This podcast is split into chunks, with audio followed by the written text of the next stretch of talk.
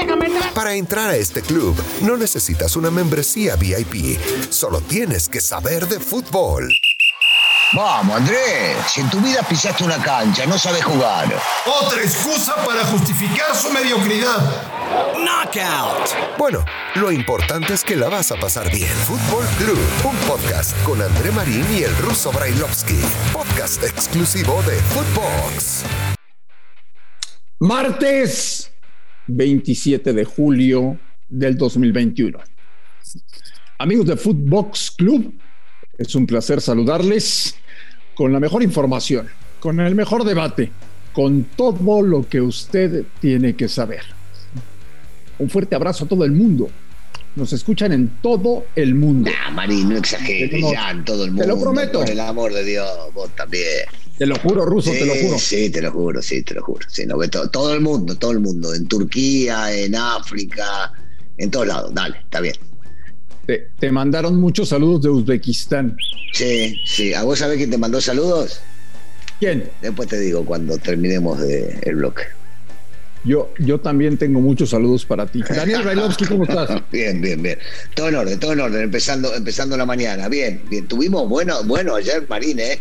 Me estuve enterando Nos de fue que, bien, ¿eh? Sí, que nos fue bien. Primer día, arrancamos lindo. La gente nos escucha, mirá, hasta algunos me dicen, ¿y por qué no lo quieres? Dale una chance. Le digo, no, no, no lo puedo querer. Y me dicen, sí, tenés que darle una chance. Y yo digo, lo tendré que pensar. Nos escucha tanta gente y a veces me da vergüenza las cosas que nos decimos. Pero bueno, así nos llevamos y no le vamos a mentir a la gente. No nos queremos. Trabajamos porque trabajamos. No. ¿Qué hacemos? Exactamente, Sí. esa es la realidad. Sí. Aquí hay que trabajar, yo no te soporto, Sí, yo no te soporto a vos tampoco y ya, listo. ¿Qué le vamos a pero mentir? bueno, Sí. vamos a, vamos a, a platicar de lo que está esperando la gente, señor. Bueno, venga. ¿Qué, ¿Qué le pasó al Cruz Azul? Yo, yo siento que es algo muy parecido, que no, no, no hablaría de campeonato, que tiene que ver con el hecho de que hay futbolistas que no, no están, este, tiene muchos seleccionados, gente que no está al 100%, y esto se termina notando en cualquier equipo. Lo vimos en los primeros partidos antes de que juegue el campeón, e indudablemente también le pegó a ellos. Si bien es cierto, hay que darle crédito a Mazatlán, hay que darle al técnico nuevo su crédito, por lo menos por ahora, primer partido venciendo visitante eh, eh, y sin demasiado tiempo de trabajo al campeón del fútbol mexicano. Habrá, habrá que seguir dándole chance, pero eh, terminó siendo decepcionante también del Cruz Azul, porque por más que le falten futbolistas, es definitivo que tiene un plantel maravilloso. Pero, a ver, aquí hay una cosa, Russo. Yo vi en Los Ángeles a Cruz Azul en el campeón de campeones contra León, Sí. jugando mucho mejor al fútbol. Sí. Ayer me parece que en el Azteca salieron sobrados, salieron soberbios, salieron arrogantes, pensaron que con la camiseta y la nueva estrellita en el uniforme de título de campeón le iban a ganar a Mazatlán, que el equipo visitante iba a tener miedo escénico y, y nada, ¿eh? El Mazatlán fue valiente y se llevó los tres puntos. Sí, mira, to- todo eso puede ser real. Todo eso puede ser real. Lo saben solamente ellos. Si especularon, si se la creyeron, si pensaron que son mejores. eh, solo ellos lo saben. Pero, pero hay una realidad que fue la que vimos plasmada en la cancha, ¿no? Es totalmente diferente esto a lo que brindaron eh, cuando salieron campeones y mucho todavía, mucha distancia de lo que hicieron hace un par de semanas cuando jugaron el campeón de campeones. Así que es una, una realidad de que este equipo algo, algo eh, más allá de lo futbolístico le falló. Y yo creo que el futbolista este, sí, sí le pesa la cuestión mental cuando, cuando pasaron unas vacaciones, cuando después de tantos años habían salido campeones, cuando se creyeron, este, y porque merecidamente se lo creyeron que habían hecho algo que no habían hecho otros que habían pasado por allá. Pueden haber muchas circunstancias en la cabeza de los futbolistas. Hoy por hoy la realidad es esta que estamos viendo, ¿no? Eh, o que hemos visto.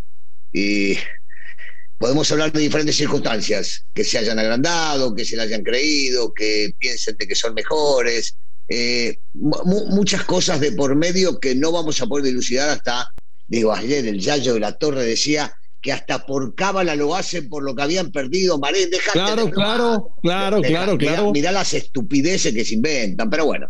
mal. pero fue, fue un- buen detalle del Yayo. Oye, pero entonces terminamos la fecha 1, Sí.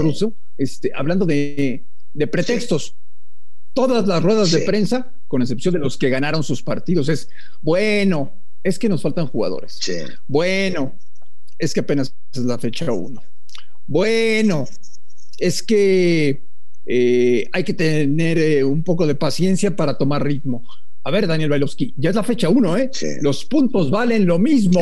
A la gente le cuesta exactamente igual el boleto en la fecha uno que en la fecha 16. A ver, eh, estaré- estamos de acuerdo, estamos de acuerdo que lo- los puntos valen lo mismo, que a la gente le cuesta lo mismo, pero también tenemos que entender que hay una realidad, ¿no? Es el fútbol actual de tanta exigencia, cuando pasa lo que está pasando, que te sacan muchos jugadores eh, a las elecciones, no es fácil y la gente debe entender que hay titulares y hay suplentes, que hay este, por algo, por algo en el mundo esto sucede cuando vemos el bajo nivel de alguna selección o de algún equipo cuando no tiene sus titulares.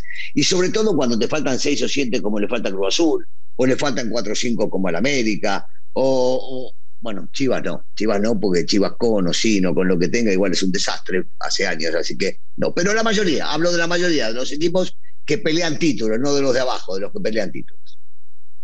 Bueno, entonces, ¿a quién salvamos de la fecha uno? ¿Salvamos a Pachuca y a Sí. Toluca y a Mazatlán solamente? Eh, salvamos a Pachuca, a ver, a ver, yo es que yo no quiero estar de acuerdo con vos, pero no me queda otra. Pachuca, Toluca, Mazatlán. Sí, eh, agregala todo. Sí, sí, sí, qué sé yo, viste, de repente el Atlas, que no hizo las cosas mal para llevarse un buen resultado eh, de visitante, recordemos que tuvo No, que Russo, parte pero de la. Pero para, para, Con el Atlas, con el Atlas no pasa nada, no por pasa nada, Dios. no pasa- en eso estamos de acuerdo. Con Atlas no pasa nada. Pero, por ejemplo, a ver, le podemos dar crédito a San Luis después de lo que vivió y que no pudieron Bueno, jugar su extranjero. sí. Está bien, está Sí, bien. sí, Aunque- le ganó un equipo medio pelo, ¿no? Pero le tenemos que dar crédito, ganó de visitante. Sí. Sí, estamos de acuerdo. Sí, Estamos digo, acuerdo. no, no, hoy tampoco es, eh, está en las nubes ir y ganar las chivas. En cualquier lado, le gana cualquiera, pero bueno, está bien, su mérito Ah, tiene. Te, estás burlando de la gente de Chivas. Oh, oh, Marín, en la vida amo Guadalajara, los quiero, me reciben maravillosamente bien, eh, somos amigos de varios hinchas de allá, pero la verdad, digo, hay que decir las cosas como son, Marín, hay que decirlas, que no nos mientan Por más, favor. que no nos den vuelta, por Dios. Sí.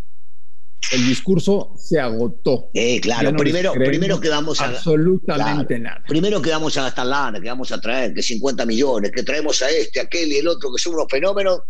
Al año cambiamos de proyecto, no invertimos más nada, jugamos con los jóvenes. Proyecto, a ver, da- dale un tiempito. No, no, bueno, está. Hacen cada cosa que vos decís. Y eso que tienen a uno de los mejores técnicos de la historia del fútbol mexicano. ¿Es uno de los mejores o era uno de los mejores?